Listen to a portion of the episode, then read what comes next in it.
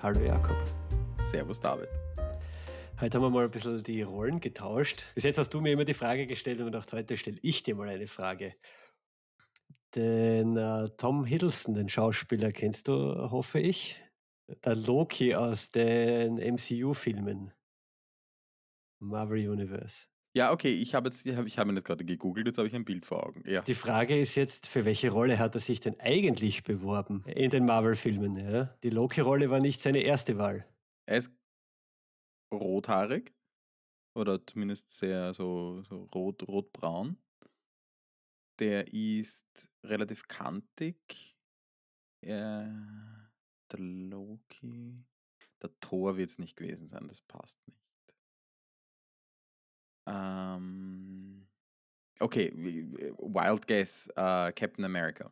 Du hast ja schon gesagt gehabt, ähm, tatsächlich hat er sich für die Rolle des Thors beworben. Und er hat, um seine Chancen zu erhöhen, tatsächlich sich einer strengen Diät unterworfen und 25 Kilo Muskelmasse aufgebaut. Alter Schwede. Hat aber letztendlich dann doch gegen Chris Hemsworth den kürzeren gezogen. Wir wollten ja über Projekte und Produkte reden. Wir wollten darüber reden, wie man ähm, Prioritäten setzt, wie man Entscheidungen trifft, beziehungsweise solche, solche schwierigen Entscheidungen, ähm, Prioritätenentscheidungen herbeiführen kann und was es da für Methoden gibt. Ich habe in den letzten zwei, drei Wochen immer wieder mal so Situationen gehabt, wo ich das, dieses Know-how unter Anführungszeichen wieder mal ausgraben musste. Das ist halt etwas, was man in Wirklichkeit im Projektmanagement andauernd hat. Und wir haben uns gedacht, wir erzählen einmal ein bisschen darüber, oder? Genau. Und deswegen ist äh, meine erste Frage gleich einmal, was ist denn für dich der Unterschied zwischen einer Produktentwicklung und der Entwicklung von einem Projekt? Klassische Frage. Ja, aber es ist ein, ein sehr guter Punkt. Ähm, es unterscheidet sich natürlich in einigen Punkten, glaube ich. Ähm, und es hat aber in Wirklichkeit auch sehr viele, sehr viele Ähnlichkeiten. Ich glaube, der große Unterschied, den man sich mal vor Augen führen muss, ist einmal ein Projekt. Und was ist einmal ein Projekt? Es ist eine äh, zeitlich und inhaltlich abgeschlossene äh, Aufgabenstellung, die mit mehr ich sage mal, mit mehr als einer Person involviert äh, umgesetzt wird. Natürlich kann man selber auch und alleine auch Projekte umsetzen. Ähm, äh, hilft auch, wenn man dann Projektmanagementmethoden hat, aber es ist meist so, dass irgendwie eine komplexe Aufgabenstellung über einen gewissen Zeitraum mit bestimmten Ressourcen erledigt werden muss. Hingegen Produktentwicklung ähm, ist etwas, was kontinuierlich passiert. Und das ist etwas, wo man eigentlich zwar eine Vision vor Augen hat äh, und auch eine komplexe Aufgabenstellung macht, aber man versucht dieses Ding kontinuierlich zu entwickeln. Und es gibt äh, wohl auch so Momente, wo man das eine als das andere behandelt, also eine Produktentwicklung als Projekt äh, behandelt. Ähm, das führt aber immer wieder auch zu Konflikten und zu Problemen. Also ich meine, du kennst das sicherlich, so Situationen, wo jemand ähm, quasi ein Produkt, eine Produktidee hat und das als Projekt umsetzt und dann ähm, so quasi die Vorstellung hat, dann ist es gegessen. Und ich glaube, da ist ein ganz, ganz wichtiger Punkt drinnen, dass zu einer Produktentwicklung und letztendlich reden wir in den allermeisten Fällen bei dem, was dabei rauskommen soll über Produkte, dass das etwas Kontinuierliches ist. Du, du hast sicher solche Beispiele auch bei dir in der Firma, oder? Das heißt, äh, was du eigentlich damit sagen willst, ist, dass ähm, auch wenn man es vielleicht als Projekt umsetzen lässt, man am Ende des Tages ein digitales Produkt entwickelt. Ja, letztendlich schon, natürlich. Weil was, oder überleg mal, was, was definiert ein Produkt? Also ist ja, ist ja ist eigentlich auch eine spannende Frage. Es ist ja, am Ende ist es das Ergebnis äh, einer Arbeit und dieses Ergebnis ist für einen gewissen Zweck da. Ich meine, das ist, jetzt habe ich mir jetzt aus der Nase gezogen, wenn ich ehrlich bin. Äh, also wir könnten jetzt auch einfach mal kurz recherchieren, was, die, was, was wie ein Produkt definiert ist.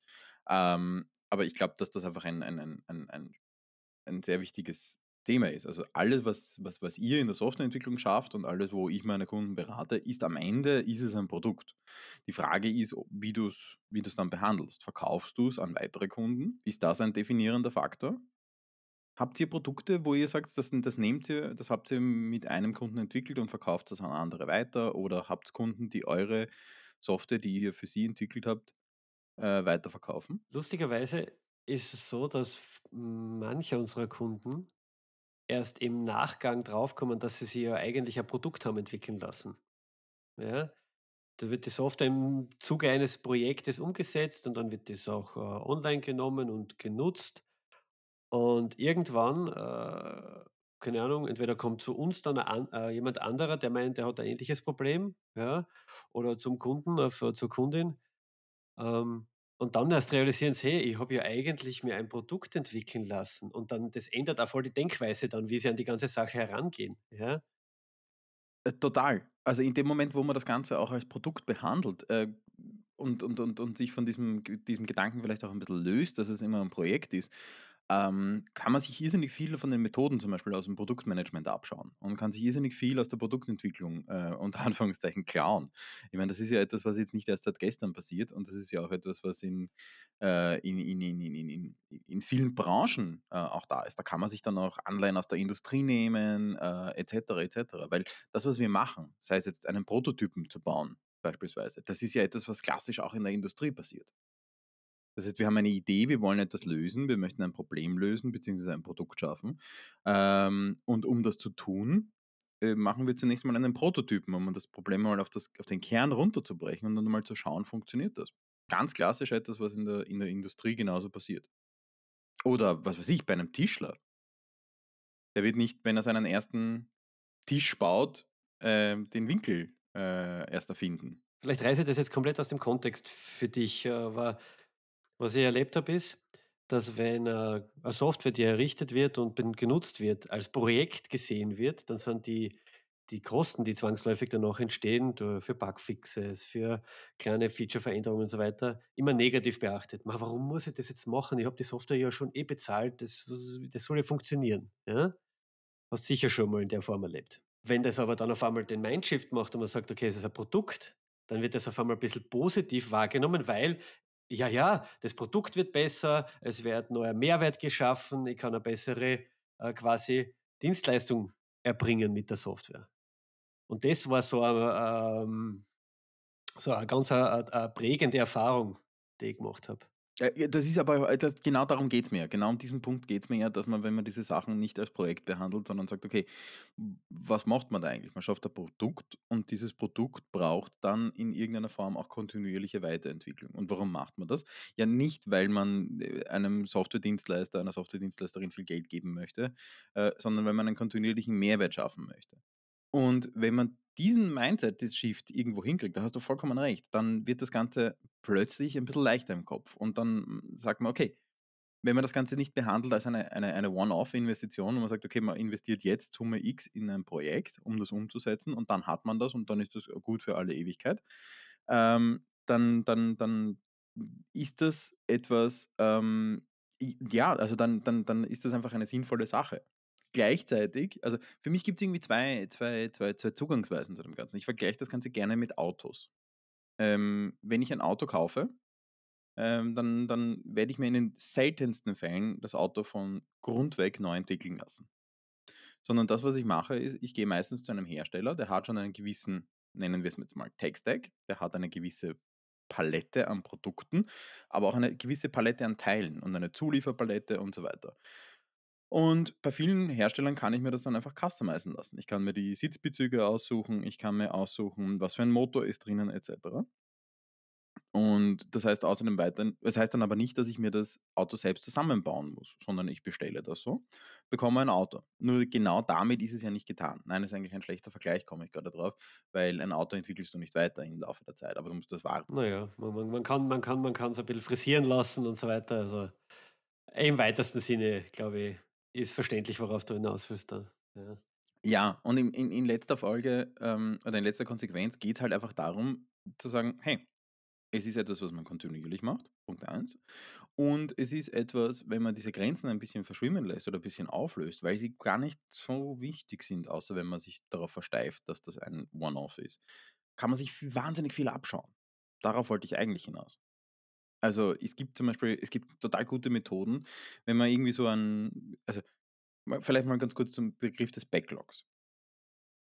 Ähm, in so einem Produktlebenszyklus wird es irgendwo den Punkt geben, wo man irgendwie ein paar Sachen gesammelt hat, die man gerne machen würde, äh, die man gerne verbessern würde, was weiß ich, kleine Fehler, die man beheben möchte, beziehungsweise kleine Verbesserungen oder größere Features. Und oftmals steht man natürlich an einem Punkt, wo man nur begrenzte Ressourcen hat. Du kennst das. Es reicht, es ist, es ist immer zu wenig Budget. Das ist einfach immer der Fall. Man kann nie alles machen. Ein so ein Tool zum Beispiel, das man sich aus'm Produktmanagement, hm, klauen kann, unter Anführungszeichen, sind Impact-Effort-Bewertungen. Eigentlich ganz simpel, du bewertest auf 2 Skalen: Was hat das für einen Impact, was hat das für 'ne Auswirkung auf, äh, meine NutzerInnen, äh, die Menschen, die das nutzen, auf der anderen Skala, äh, den Aufwand. Und das machst du nicht in absoluten Zahlen, sondern das machst du, äh, in auf einer relativen Skala. Du bringst die Sachen in Relation zueinander. Du erinnerst dich, wir haben das schon einmal zum eben in verschiedenen ich verschiedenen Projekten schon gemacht. Aber du musst mir das jetzt ein bisschen angreifbarer machen, wenn du von Impact sprichst, weil, ähm, i i ich habe schon oft gesehen, wie weit, äh, Benutzerinnen gehen in der Selbstgeißelung, bevor sie sagen: „Ja, können wir das bitte ändern?“ Ähm, oder „Können wir da was machen?“ Wie wie wie machst du den Impact begreifbar für für Menschen, die jetzt mit der Methodik nix anfangen können? Sehr, sehr, sehr, sehr guter Punkt. Da gibt's für mich einmal 2 Sachen. Einerseits möchte ich mal einen Schritt vorher ansetzen, nämlich wie komme ich dazu, dass ich so ein Backlog habe? Es ist, glaube ich, enorm wichtig für alle Beteiligten, genau hinzuschauen und genau hinzuhören. Das heißt, ich muss diejenigen, die dieses Produkt benutzen, beobachten. Ich muss genau hinschauen und schauen so wie du genau gesagt hast, ganz viele Menschen gehen extreme Umwege, um Sachen für sich zum Funktionieren zu bringen, äh, statt zu sagen: „Na, können wir das nicht vielleicht ändern?“ Äh, auch weil dieses Mindset oft nicht da ist, weil doch gar nicht das Wissen da ist: „Hey, ich die Möglichkeit gibt, dass ich das ändere.“ Also, auch da kennst du wahrscheinlich sogar mehr Beispiele als ich, aber, ähm, das ist ganz oft etwas, die die die technischen Möglichkeiten sind gar nicht bekannt. Da ist es mal enorm wichtig, genau hinzuhören und hinzuschauen. Und Impact Impact gibt's natürlich mehrere Arten, das zu bewerten. Es gibt nicht die eine absolute Impact-Skala. Es ist nicht so wie, was weiß ich, äh, ein ein eine Einhei es gibt keine Einheit für Impact. Aber was man sich immer fragen sollte, ist wen betrifft das? Also, wie viele Menschen, wie viele von meinen NutzerInnen, äh, für wie viele betrifft das und für wie viele bringt das eine Verbesserung? Das ist einmal der 1. Punkt. Der 2. Punkt ist, wie groß ist diese Verbesserung? Ist das eine Zeiteinsparung? Ist das eine Komfort ähm? Ist das etwas, wo ich produktiver bin, wo ich die Fehlerrate senken kann beispielsweise? Das ist etwas ganz Wichtiges. Bei einem Produkt, das ich verkaufe, ist es auch enorm wichtig, bringt mir das neue Kunden, Kundinnen? Ähm, bringt mir das, dass meine Kundinnen länger bleiben? Dass ich nicht so viele, was weiß ich, Abo-Verluste habe et cetera. Ähm, und das gilt halt für jedes Einzelne abzuschätzen. Beispielsweise gibt es es gibt in in in vielen Softwareprojekten gibt's immer noch, äh, kleine nervige Bugs drinnen, die aber nur eine Handvoll Nutzer betreffen. Und das ist einfach, muss man auch ehrlich sagen, ähm, dann vielleicht nicht ganz so wichtig wie etwas, wo ich, wenn ich ein neues Feature entwickle, ein einen einen Produktivitätsgewinn von 30 % habe und irgendwie d 3 neue Leute, ähm, mit dem Produkt arbeiten können auf einmal. Das sind so diese diese Themen, die man sich die man sich stellen muss. Es gibt nicht die eine Antwort. Das ist oftmals ein Diskutieren. Aber du hast jetzt da da ein Thema angeschnitten, das äh, auch irgendwie so wiederkehrendes Schema ist, nämlich, äh, wie man Erfolg definiert von, äh, solchen, äh, Maßnahmen. Also, sprich, äh, keine Ahnung, äh, du hast jetzt diverse, Metriken genannt, die man heranziehen kann, Erfolgsfaktor, keine Ahnung, äh, gesteigerter Umsatz, whatsoever, ja? Ähm gibt's da 'n Unterschied in der im im Projekt versus Produkt, wie man so Erfolg definiert? Gehen wir's mal anders an. Ich glaube, das Wichtige ist, sich Ziele zu setzen. Ich glaube, so oder so ist es enorm wichtig, sich für ein Produkt oder für ein Projekt Ziele zu setzen und auch diese Ziele zu verfolgen. Äh, es ist auch okay, diese Ziele zu hinterfragen mit der Zeit, aber es ist wichtig, sie zumindest mal aufzuschreiben oder festzulegen.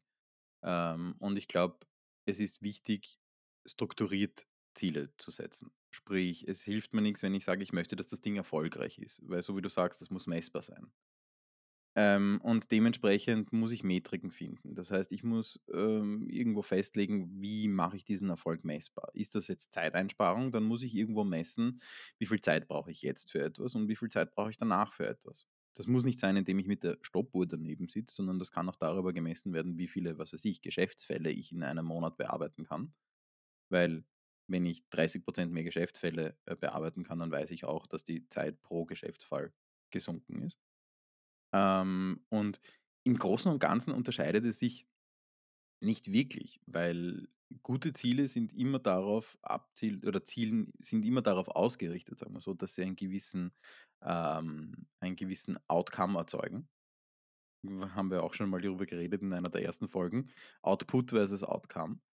Ähm, und die es ist schon eine Gefahr in Projekten, dass man sich Output-Ziele setzt, aber wenn man das gut macht, sind's Outcome-Ziele. Und Output versus Outcome, das ist so die Überlegung ist, äh, das Ziel, einen Kuchen zu backen oder ist das Ziel, alle auf der Party happy zu machen mit dem Kuchen? Weil guter Kuchen da ist. Auf jeden Fall bei Projekten habe ich das, äh, schon sehr oft erlebt, dass quasi entweder, ähm, äh, ein zeitlicher Rahmen gesetzt wird oder ein budgetärer Rahmen, ja? Das klingt meistens für irgendeinen der Stakeholderinnen sinnvoll. Was aber, oft da fehlt, ist, dass man, so wie du's vorher gesagt hast, sich auch tatsächlich eine eine Business-Metrik nimmt, die den Erfolg des Projektes definiert. Jetzt kann man glauben, dass ein Projekt super erfolgreich ist. Jetzt kann man glauben, dass ein Projekt super erfolgreich ist, weil es war ja rechtzeitig fertig, weil irgendwer hat sich a Deadline überlegt und wir sind rechtzeitig fertig geworden und es ist im Budget gewesen und so weiter. Ja, nur 0 mehr Verkäufe im Onlineshop oder keinerlei Zeitersparnis in der täglichen Arbeit. Ich muss trotzdem 15 neue Leute einstellen, damit ich mein Business durchdrucken kann. Und das ist auch etwas, das sich fundamental ändert, wenn man Produkt entwickelt, meiner Meinung nach, weil dann werden so Dinge wie Deadlines nicht komplett irrelevant, aber sie verlieren diese diese fast schon dogmatische, äh, Verehrung, die es im Projektgeschäft manchmal hat, ja? Und auch Budgets fangen zum Fließen, weil dann kann man Return of Invest rechnen. Dann kann man sagen: „Okay“, so wie du vorher gesagt hast: „Was für 'n Impact hat hat irgendeine Maßnahme? Zahlt sich das auch monetär aus?“ Und so weiter und so fort. Und das hat auch viele Knoten gelöst, äh, bei manchen unserer Kundinnen, ja. Du, wenn du über eine über einen gewissen Zeitraum eine Einsparung beispielsweise, äh, vorrechnen kannst also, ich habe das auch schon in Projekten gehabt, da habe ich das Budget de facto verdoppeln können für das Projekt unter Anführungszeichen, indem ich aufzeigen konnte, was das in the long run bringt und dass es etwas bringt, danach noch zu investieren. Das ist also, bin ich total bei dir. Also, ein das alles als abgeschlossenes Projekt zu sehen, das ist einfach zu kurzgreifend und und und zu kurzfristig. Vollkommen richtig. Also, was wir jetzt, glaube ich, zusammenfassend sagen können, ist, man kann sich irrsinnig viel aus'm Produktmanagement nehmen, an Methoden, an Anleihen, an Ideen, aber man darf das Ganze auch durchaus als Produkt verstehen und begreifen und auch behandeln. Das ist, glaube ich, so so so unsere unser Appell der heutigen Folge. Wenn man sich überlegt, ähm, Methoden, Impact-Effort-Bewertungen, RICE-Score, also Reach, Impact, ähm, Confidence, Effort beispielsweise. Ah, das wird eine lange Link-Sech äh, Section dann in den Shownotes, ja. Das wird heute eine lange Link-Section in den Shownotes, richtig. Äh, das sind sehr, sehr gute Methoden, um beispielsweise Prioritäten zu setzen. Red-Routes beispielsweise ist eigentlich auch etwas so aus dem User-Experience-Design, aber eigentlich auch zur Konzeption eines Produkts. Wir nehmen uns ja ohnehin schon viele Methoden her. Ähm, und in dem Moment, wo man diesen Mindset Mindset-Shift hinkriegt, sind wir äh, eröffnet sich eine ganz neue Welt, äh, der der der Überlegungsmöglichkeiten. So kann man's, glaube ich, am am am besten sagen, oder? Ich glaube, für viele ist wichtig, wenn sie sich Software entwickeln lassen, ja, dass sie damit quasi in das Software-Business einsteigen. Ja, sie betreiben auf einmal ein Softwareprodukt. Und damit ist es auch wichtig, sich aufzumachen für die ganzen Themen, die damit einhergehen und da dann die Vorteile daraus ziehen können, ja? In Zukunft wird jede Firma eine Softwarefirma sein. Danke. Genau das wollte ich sagen. Ein Zitat, das ich in den letzten Tagen irgendwann einmal irgendwo gelesen habe. Ich habe mir nur einfach partout nicht gemerkt, von wem. „I don't take credit here.“ Aber das ist ein sehr schöner ein ein sehr ein wirklich sehr schöner Satz gewesen. Und ich habe mir gedacht: „Ja, danke.“ Alright. Action Item. Genau, Action Item der Woche. Wir hätten uns überlegt, wenn es in eurem Projekt beziehungsweise in eurer Produktentwicklung schon ein Backlog gibt, äh, dann wäre es doch mal eine eine eine gute Übung, ähm, sich für diese für dieses Backlog den Impact und den Effort, ähm, zu überlegen. Und zwar nicht in absoluten Zahlen. Also, man kann Zahlen dranschreiben, aber vor allem einfach mal relativ zueinander, äh, und auf einer gewissen Skala auftragen. Wir werden in den Shownotes, ähm, ein eine eine Verlinkung zu Impact-Effort-Bewertungen machen. Wir werden das dort auch mit den Quadranten noch einschreiben, dass es die Quick Wins, die strategischen Initiativen et cetera gibt. Das ist eine wirklich tolle Methode und wir können euch wirklich nur nahelegen, das einmal auszuprobieren. Das hilft generell beim Priorisieren und es hilft in Projekt und Produktentwicklungen noch viel mehr. Und wer da irgendwo ansteht oder Fragen hat, kann uns gern, äh, eine E-Mail schreiben. Die E-Mail-Adresse lautet Podcast@digi-watt.com. und wir beantworten garantiert, äh, jedes E-Mail. Gut, das war's für diese Folge. Danke fürs Zuhören. Vielen herzlichen Dank und bis zum nächsten Mal. Ciao. Ciao.